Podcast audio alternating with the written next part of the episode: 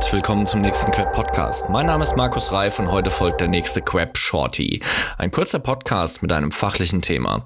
Das in Ergänzung zu unseren üblichen Podcasts mit externen Gästen. Heute sprechen wir über HR Analytics. Wieso ist das so wichtig? Die Entscheidungen auf Basis des Bauchgefühls waren doch immer gut, oder? Wie ist denn eigentlich die Messbarkeit von Bauchgefühl? Dieser Shorty ist mit freundlicher Unterstützung durch Personio, die hierfür einen Leitfaden mit Checklisten zum Download bereitstellen. Wir verlinken das in den Show Notes. Über 30 Prozent der Personalverantwortlichen wünschen sich umfangreiche Einblicke in die Daten, die sie haben, um für die Zukunft bessere Entscheidungen zu treffen. Die grundlegenden Daten und Kennzahlen spielen hierbei eine außerordentliche Rolle. Natürlich ist die Frage, wie funktioniert eigentlich Analytics? In der Vergangenheit wurden sehr viele dieser Kennzahlen aus der Personalabteilung in Excel-Tabellen zusammengefasst und äh, in PowerPoint reported. Also gilt äh, zu Beginn die Frage, welche Personalkennzahlen kann ich denn eigentlich erheben in meinem Unternehmen und welche davon sollte ich dem Management im Rahmen eines Dashboards regelmäßig zur Verfügung stellen. Es gibt in diesem Leitfaden die Möglichkeit, Best Practices sich anzuschauen anzuschauen von anderen Personalabteilungen.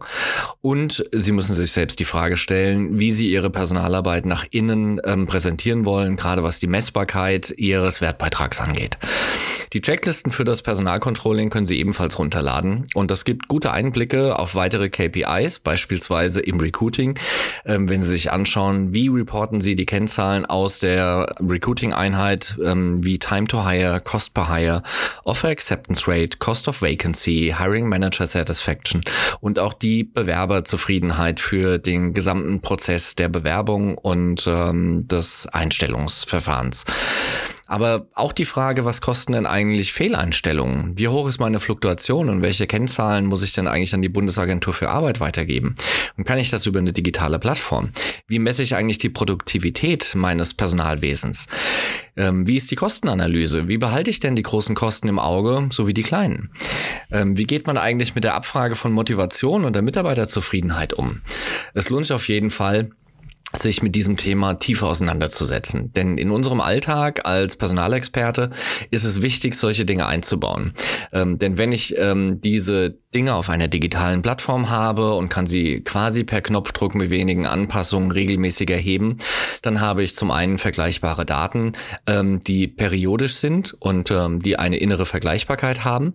Und es hilft mir natürlich, mein Budget im Griff zu behalten, denn der Druck auf das Budget nimmt genauso zu wie der Druck auf Effizienz und Effektivität meiner Prozesse. Und um diese Dinge vernünftig zu messen, braucht man HR Analytics. Für weitere Prozessoptimierung beispielsweise und auch einer größeren Transparenz über die Arbeit des Personalwesens Gerade Personalabteilungen stehen ja in Zeiten des Fachkräftemangels ähm, in der Bedeutung sehr weit oben. Ähm, denn in vielen Unternehmen, die ein gewisses Maß an Fluktuation haben, ist Recruiting beispielsweise viel bedeutender als die Personalentwicklung, ähm, weil die Fluktuation bedeutet, dass ich den Personalkörper in kürzeren Zyklen drehe und ähm, die Personalentwicklung dann viel zielgerichteter, viel spitzer sein kann und nicht in der Breite wirken muss. Ähm, dadurch brauche ich ein nachhaltiges Controlling-System und äh, idealerweise eben auf einer technischen Plattform, um das alles regelmäßig reporten zu können und die Periodik zu haben. Dieses Reporting kann man dann auch in einzelnen Teilen für sich vordefinieren, so dass ich nicht immer diese Kennzahlen dann erhebe, wenn sie nachgefragt werden, sondern ich ähm, in Eigeninitiative diese äh, periodischen Kennzahlen reporten kann. Die Zeiten von Excel-Reportings liegen definitiv hinter uns. Es geht nämlich darum, dass ich die richtige Grundlage für Entscheidungen der Zukunft aufbereite. Und deshalb ist HR Analytics so wichtig, weil ich aus großen Datenmengen vernünftige Grundlagen für die zukünftigen Entscheidungen treffen kann und meine Erfolge dann auch messen kann. Das war der Queb Shorty zum Thema HR Analytics. Wir wünschen Ihnen einen schönen Tag und viel Erfolg bei Ihrer Arbeit.